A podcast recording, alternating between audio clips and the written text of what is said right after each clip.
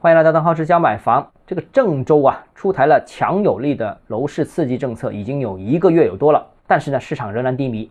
这个前段时间，我和几个郑州的同行聊了一下，他们就一句话概括郑州的市场：就郑州楼市一片哀嚎，老百姓手里面没钱了，民营企业也快活不下去了。那好了，那尽管郑州之前的这么多强有力的楼市刺激政策，但是依然效果不明显。那可见呢，这个部分二线城市，甚至是多数三四线城市楼市问题之严重，严重到你吃点药都解决不了啊。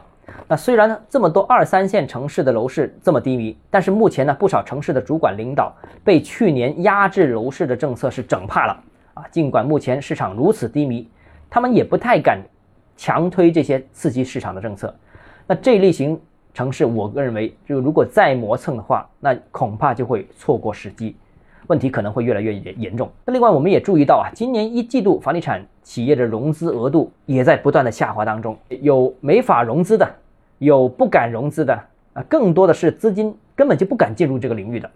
那不管是什么原因，结果其实就一个，那行业和市场都在萎缩当中。那后果呢？后果肯定是开工减少了，需求减少了，用人减少了，财税减少了，财政减少了，等等等等。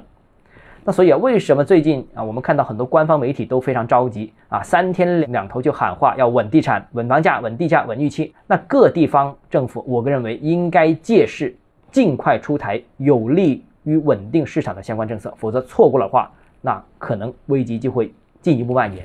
好了，今天节目到这里啊，如果你个人购房有其他疑问想跟我交流的话，欢迎私信我或者添加我个人微信，账号是加买房六个字拼音首字母小写，就是微信号 d h e z j m f。我们明天见。